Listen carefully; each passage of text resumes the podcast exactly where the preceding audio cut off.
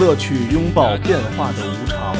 全球首个正三观的双人脱口秀聊天节目《社会大白话》，说白话不白话，赵先生度的明白，带您一期一白话。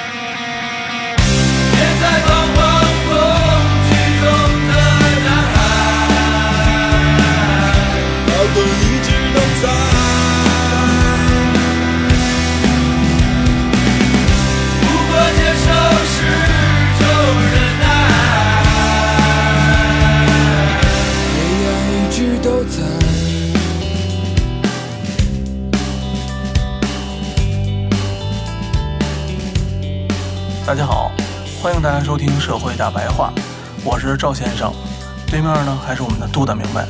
大家好，嗯，现在这两天闹得最欢的就是咱这棉花的事儿，对，嗯。棉花，反正各个媒体，中国的、外国的，是不是明星也好，不是明星的，反正都参与进来了。对，各个媒体呢，反正把好多话说的也挺多的，就基本上我看大概能说的啊都说了。对，嗯，整个事件大家不了解的，看新闻就行了。对，我觉得这么大事儿应该没有不了解了。但是你说我们这节目哪个地方特别厉害呢？就是人家都分析透了，我们还有的说。等别人都分析完了，我们分析背后的事情。我们让子弹飞一会儿，等你们都飞差不多了，对，咱们抄一底。嗯谈棉花这个事儿啊，有一个什么是没有说到的呢？就是这个 BCI 组织啊，为什么会出现？嗯他打的是环保和人权的幌子，企业的一切行为呢，肯定那都是跟利益挂钩的。就是说，BCI 这种机构其实是被利用的，是因为消费者买账，消费者买账，企业才会纷纷加入这个组织。嗯嗯，如果消费者不认这种环保的概念或者人权的概念，那企业不会说拿着这个东西作为一个营销的抓手，就说我们这东西多么环保啊，然后我们这棉花产的是什么不压迫人的棉花呀，反正这些东西吧。嗯就是我在二零二零年左右吧，特别喜欢一个牌子，是一个户外品牌，叫做巴塔哥尼亚。哎，帽子挺好看，帽子，哎，它，我跟你说，那衣服啊，主要就是那标好看，那颜色特别好，紫色的啊，小狗熊还是小鱼的那个，哎，对，小狗熊、小鱼，然后加上它那个本身那个小山的标，颜色配色特别好，紫色、粉色，然后蓝色，人就是设计有点意思。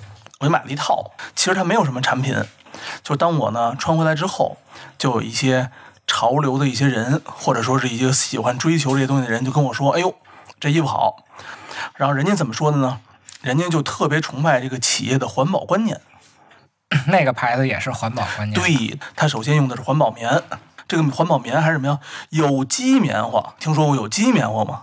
这我听说过。哇，你你还真是有机蔬菜我都没吃着，还 卫生巾不就闹过一阵儿呗？什好中国的棉花有毒，外国的棉花没毒，好嘛。然后都去买日本的卫生巾去了。然后呢，人家这个观念啊，在这些潮人里面，还有这个追求时尚的人里面，哎，真的很买单啊。对，这是我令我很诧异的啊。所以说呀，虽然美国和国际上这些资本集团啊，它是利用 BCI 来掩盖他们实际是对中国经济打压的事实，嗯但是这里面的逻辑是呢，得先有很多像 BCI 这样的组织，嗯，然后呢，国外的这些资本集团挑中了一个我们可以利用的，说白了就是利用 BCI 做抓手嘛。嗯，对，做抓手。这个逻辑应该是先有 BCI，其次公司为了产品能卖得出去，嗯出于更好的营销目的，利用了环保和人权做这个营销上的噱头，而后这个组织才在这次贸易战中成为抹黑中国的工具。它这逻辑是这么来的，得先有 BCI 的组织。嗯那咱们就要思考一个问题了：为啥环保和人权会成为消费市场上的一个营销噱头？人权的迷信啊，咱们都破解了。说美国那几期说过，人权的神话缺乏存在论的基础。嗯因为面对未来啊，虽然人的思维是无穷的，但是你干起事儿来还是单线程的，所以人并没有能力以主体性定义普遍必然性，他没有能力把应然变成实然，所以没有付出的利益，只能规定自己不做什么。嗯，这种权利让这个时代没有了价值标准，把这种权利再推到公共领域，结果就是谁拳头硬谁说了算，对谁拳头硬谁更自由。自由了。前两天又推动了一个神剧，叫《正义联盟》吧，推出了一个四小时版本。从人权角度来讲，把这部片重新演绎了。当时那部《正义联盟》啊，口碑非常的不好。这次呢，打的是什么呀？就和你刚才说的那个有点相似了，打着一个全新的这种所谓的人权，然后呢，人要做主，人怎么怎么着这个东西，让这部片重新进行了导演剪辑版。啊，这次呢，出的导演剪辑版呢，一下从原来的可能四点多分啊，干掉了九点多分。豆瓣啊，对，不牛不牛？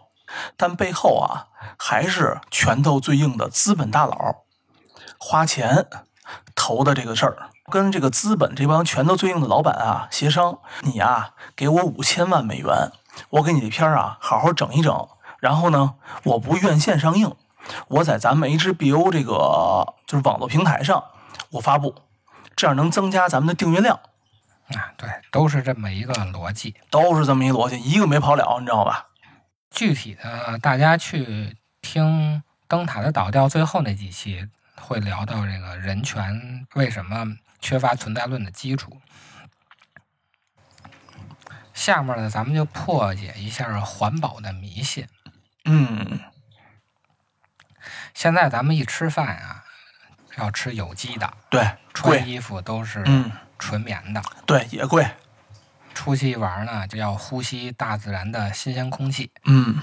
但咱们这种环保的纯天然的需求啊，在全世界范围内产生也就不到一百年，在中国啊，就是改革开放这四十年，在八十年代初啊，涤纶的衣服反而是最时髦的，涤纶的衣服要比纯棉的贵，哎，涤纶的和那个的确良是一个事儿吗？就是的确良，是吧？就是那的确良是吧？学名叫涤纶 当时老贵了，啊，对，的确良的衣服嘛，但贼贵，巨潮。啊，那会儿都是兴这种工业的化纤的东西，要比纯棉的贵，因为咱们刚引进国外的科学技术嘛，迷信这种科学的化工的东西，所以环保意识它其实是一股思潮。这个思潮呢，最早起源于美国十九世纪末，到现在呢，大概拢共分为四波。第一波呢，是在资本主义早期的时候啊，由于宗教信仰的原因啊，人们普遍存在一种排斥自然的思想。对于当时的美国人来说呀，在上帝的旨意下，自然应该被人类驯服和开发。这种观念呢，就认为自然的唯一目的就是满足人类的需求，这就是控制论，利用一切的自然资源。这是一条发展线，但同时呢，主流的声音背后也有反对的声音。反对声音呢，是以一种浪漫主义文艺的手法，赋予了自然以崇高的美学意义。代表人物是美国的约翰缪尔，他现在被称为环保之父。他当时写了一本比较著名的书，叫《我们的国家公园》。嗯咱们大概就给它理解成徐霞客游记就行了。美国哪哪哪山比较好玩，我今儿又去了这山，明儿去了那水儿的。就他在资本主义无节制的利用自然资源的年代啊，是第一个唱反调要保护自然的。他还塑造了一个充满魅力的登山者的文学形象，鼓励人们在体验自然的这种崇高庄严之后啊，积极的投身于自然的保护之中。后来呢，他就成功的唤起了人们对自然奇观的热情，并呼吁对自然的保护立法。在约翰缪尔的呼吁之下呀，各个社会运动就都起来了，对自然保护立法。嗯迫于社会压力呢，美国政府在一八九零年通过了一个法案，叫《约塞米蒂国家公园的法案》。这是一个美国比较有名的国家公园。西方的环保啊，说实话，哲学上它依然是把物当做低人一等的东西存在，所以它认识论上是没有变的。它实际上还是源自基督教的那种超越思想。约翰缪尔的思想啊，是一种对抗主流功利主义的产物，但其实它只是基督教那种超越思维的硬币的另一面。按说呀，真正的环保之父应该是老子。嗯，道家嘛，天人合一嘛。对嗯他从认识论上看待自然、看待物的方式，跟西方这种超越的思想就不一样。不过，现代的话语体系都是西方建构的嘛，所以约翰缪尔是环保之父，咱也不用去管他，他说他是就是了，爱谁是谁是。在约翰缪尔的影响下，相继出现了很多环保组织。他在传播上的那些修辞手法啊，为后来的环保传播打下了基础，也就是环保的这些广告。到了二十世纪初啊，又出现了一个新的主义，叫生态保育。还老跟他较劲。他虽然也主张保护环境啊，但是他也主张利用资源。第一个约翰缪尔啊是纯的环保主义，就跟现在瑞典那女孩似的，嗯就恨不得回到原始社会，什么他妈的都不吃不拉屎，就这么环保了。生态保育呢是既要环保又要利用环境，嗯，实在一点儿。对，也就是跟咱们现在一直强调的循环再利用、可持续发展，它主张是合理的利用生态资源。代表人物呢是罗斯福和林业部的部长叫平霄。嗯这个平霄啊，主张是在被砍伐的森林中进行再种植，以保证未来的供应。其实就跟现在大多数国家干的都是一样的嘛。但是这个呢，就跟环保主义产生了冲突。双方在约塞米蒂国家公园里是否修建水坝产生了矛盾。环保主义呢说修水坝破坏了美学，生态保育主义呢说美不能当饭吃。嗯这种事情啊，其实咱们国家也发生过，三峡大坝嘛，民间的流言就说破坏了生态，导致了各种自然资源下雪、地震，是个灾就跟三峡有关系。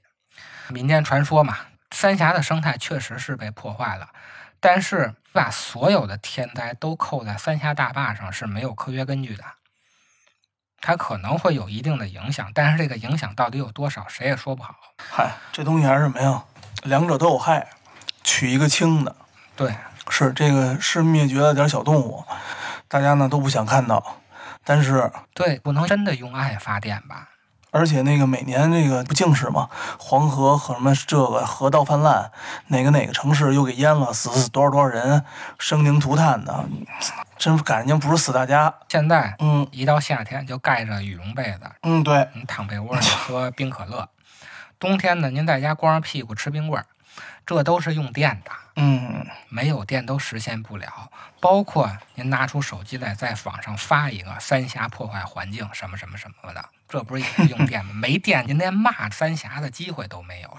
所以这东西啊，你不能又让马儿跑，又让马儿不吃草，那只能是选一个。所以美国人啊也比较理智，最终呢，生态保育主义战胜了环保主义。毕竟落到每一个日常生活中啊，个人利益还是优先的。是这样的。而且咱们看双方的诉求也可以分析出来啊，支持生态保育主义的不是商人就是政客，搞那些纯环保主义的不是神经病就是艺术家。哦在公共议题上，艺术家他的局限性是非常大的，比如说高晓松这样的。这个是第一波的环保的思潮，到了六十年代又产生了新的环保运动，它是以雷尔切·卡森为起始的。这个人出了一本书叫《寂静的春天》，这本书里啊揭露了大规模的农药喷洒对健康的危害。他说，农药啊虽然杀死了虫子，但同时也杀死了鸟。嗯他觉得呀，现在的美国没有以前那种和谐的小镇了，也就是咱们说的田园生活。就跟咱们国家这些什么要去大理啊、去香格里拉呀、逃离北上广、向往田园生活那种需求差不多。这本书啊，也造成了不小的影响，人们又开始关注工业活动对环境和人类健康的影响。这事儿一看就是媒体爱炒的事儿嘛，所以媒体马上就跟进报道了。哪哪哪工厂又多污染，哪哪哪工厂又倾泻化工原料了，这些问题啊就曝光似的。到了七十年代呢，相继出现了清洁空气法案、清洁水法案、国家环境政策法，这一系列这些法案就全出来了。一九六七年还成立了环境防护基金会。一九六九年成立了地球日，七零年成立了美国自然资源保护委员会。嚯，这几年这么能折腾呢？这些基金会就全来了。尼克松执政的后期呢，还建立了环保局，原来是没有这个局的。但是呢，咱们要知道啊，环保只是美国那个大时代背景下的一个子话题。之前咱们还说过呀，那段时期闹得最大的其实是嬉皮运动和新公社运动。嗯，主要议题是反战、反军事工业联合体，这帮人就上山下乡了。按咱们话说，由于当时搞上山下乡运动啊，需要更加便携的电子设备，才导致后来的像苹果这样的公司啊，它利用了军事工业联合体那时候国家先前投入的研发的沉没成本的科技优势，将这些产品个人化。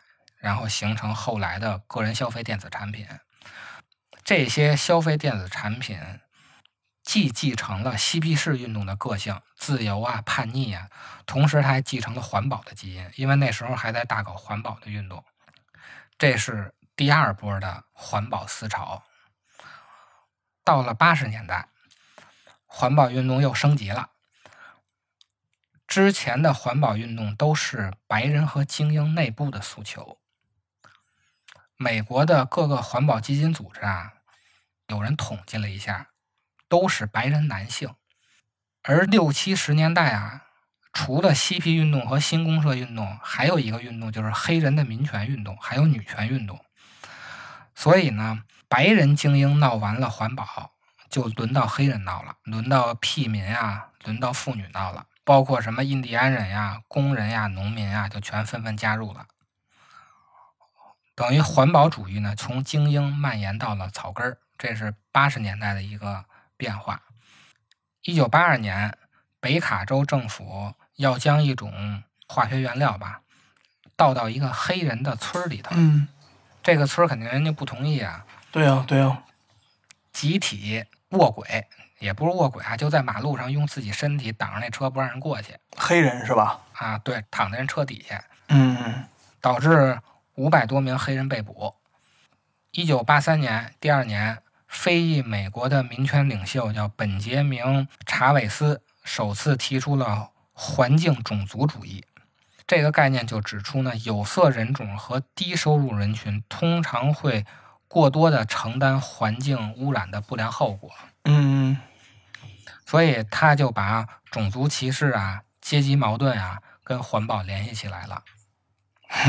到了一九九一年，国家就搞了一个国家有色人种环保领导人峰会都是细分领域了。啊，对，都细分领域了。第二年，一九九二年，美国环保局还成立了一个环境正义办公室。这次会议呢，就将民权呀、反毒害呀、劳工啊、土著等一贯分离的议题联系在一起了。环境正义啊，和之前的环保相比，它的区别是呢，之前的环保运动都是从审美角度出发的，而环境正义运动呢，它本质上是人与人的冲突，也就是凭什么你们白人精英嗯，就要环保，为他们眼不见心不烦，你们把那些废料倒到我们黑人村里头。所以，环境正义其实是人与人的冲突，就是你要环保，我也应该有环保的权利。你要不你就到国外去，别到我这儿。其实，环保主义呢和环境正义主义是有矛盾的。环保是审美的诉求，它一方面要享受现代化生活，一方面要拥抱大自然。这其实就是中产和精英的需求。这些中产和精英的需求呢，会产生两个问题：第一个就是他享受现代化生活会产生大量的垃圾；第二个，他要拥抱大自然的需求呢，又必须把这些垃圾倒到他看不见的地方。但是穷的偏的地方又成了拥抱大自然的旅游点儿。环保主义的这些精英和中产的两个需求，就导致压缩了草根群体的生存空间。那你草根群体自然就要提出环境正义主义，也就是你不能把这些东西都倒到我这儿来。第四波思潮呢，就到了二零零二年，联合国呢召开了世纪可持续发展峰会。环保议题呢，又转移到了可持续发展上。之前咱们说的环境保育主义，其实跟那差不多。到了这个阶段啊，才是一个全世界范围内被广泛认可的环保概念。到现在，咱们也一直在提倡可持续发展嘛。但是这里头有一个问题，这个议题啊太大了，它落在实践上啊，需要很多的具体东西。织毛衣，你到底什么是环保，什么是不环保？挖煤到底是什么是环保，什么不环保？每一个行业都有不同的标准，嗯，所以总的可持续发展这个概念边界是一个非常模糊的。于是啊，各个商业集团就看准了机会，根据自己的商业需求，自己定义可持续发展的概念，服务于营销产品的销售需求，因为。经历了四波的环境保护运动啊，从十九世纪末一直到现在，在全世界范围内，从精英到草根儿，从黑人到白人，都接受了环境保护主义的理念。所以，可持续发展是一个非常好的营销抓手。于是就催生出了绿色职业呀、绿色投资、绿色科技呀，最后还有绿色广告。对，绿色出行。绿色服装，对吧？绿色食品，说到这个绿色健康食品啊，我一个小弟弟，嗯，哥们儿除了玩行什么都不行。说到做饭，告诉我说我靠，我那饭做的相当好。然后就聊到后来健身了，女生吃那种所谓的什么减肥餐什么之类那种，搁点什么生菜，就那个东西叫叫什么名我都不记得了。哥们儿说了一句形容词儿特别有意思，吧？哎，对对，轻食，对对对。他说：“那哪叫做饭啊？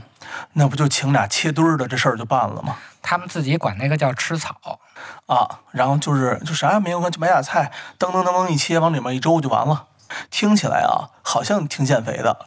他会给你配那些酱。”啊，那酱热量奇高，对，奇高。为什么很多那个北方人可能吃火锅会长得越吃越胖，但可能看南方人，比如说像那种人四川成都什么的，吃饭反而没有那么胖，吃火锅没有那么胖。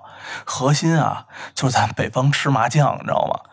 大家都知道，那芝麻油性可是极大的。真吃草就别搁酱，那个酱就相当于吃俩馒头，可能比俩馒头还多。嗯。咱们说回来啊，但是联合国搞的这个可持续发展啊，它其实是有雷的。嗯，发展到第四阶段啊，美国的环保意识已经深入人心了，于是呢，普世价值那一套就又来了。有的美国人啊，就认为美国的环境运动需要一个全球化的视野，要采纳一批新的。发生者来传播人与自然的广泛联系，其实就是各处建立 NGO，说美国的环保有多么好，说全世界都应该环保，套用他们普世价值那一个思路嘛。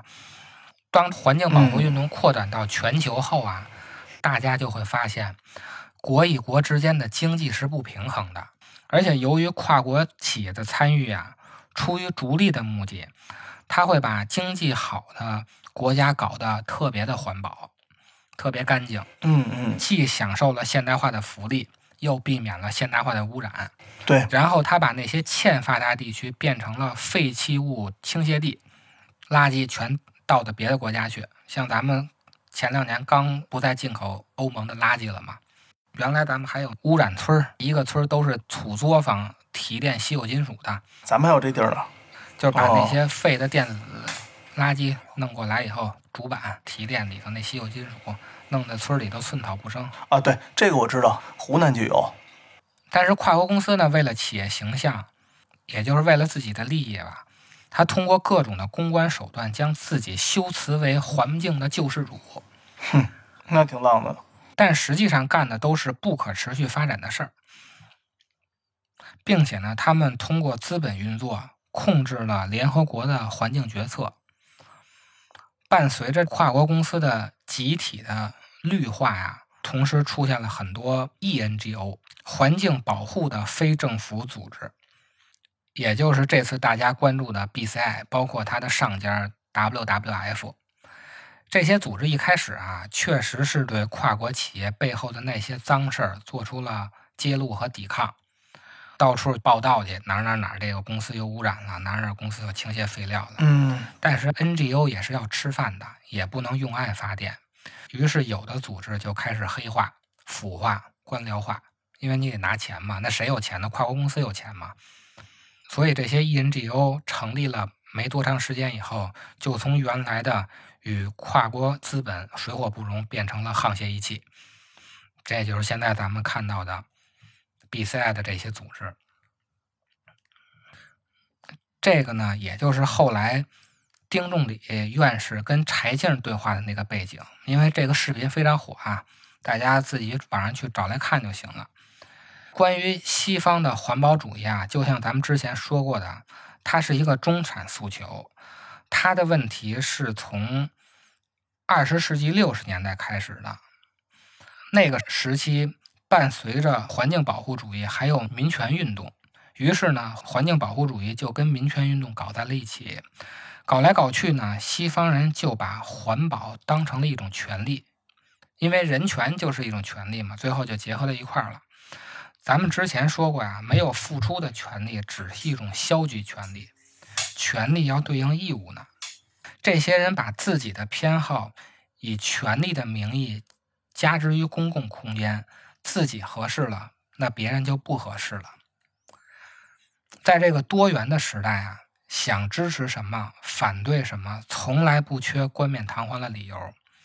无论什么利益和价值偏好，都能变成自由权利的正当要求。在这个缺乏价值标准的时代，反对偏好就变成了政治歧视。所以，人们不遗余力地制造各种各样的权利去争夺公共空间，把公共空间改造成自己的地方。这样就能实质上扩大自己的自由。那么，怎么争夺这个公共空间呢？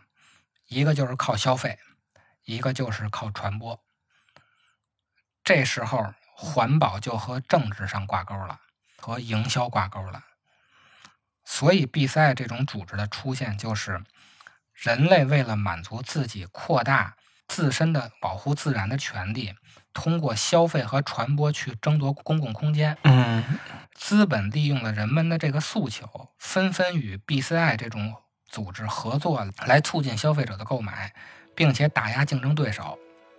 甚至于说咱们吃个什么麦当劳、肯德基，麦当劳说我们现在用环保的袋儿给大家装东西了，那个是环保机呢。对，环保，我们用环保的塑料袋儿给大家装东西了，啊，我们就厉害了。然后可能对吧？竞争对手就说我们还用塑料，人家还用塑料袋，人家不环保，啊，打压对手嘛。所以在争夺公共空间话语的方面，就催生了新的一门套路。咱们下期就讲这个环境传播。言不由衷，言不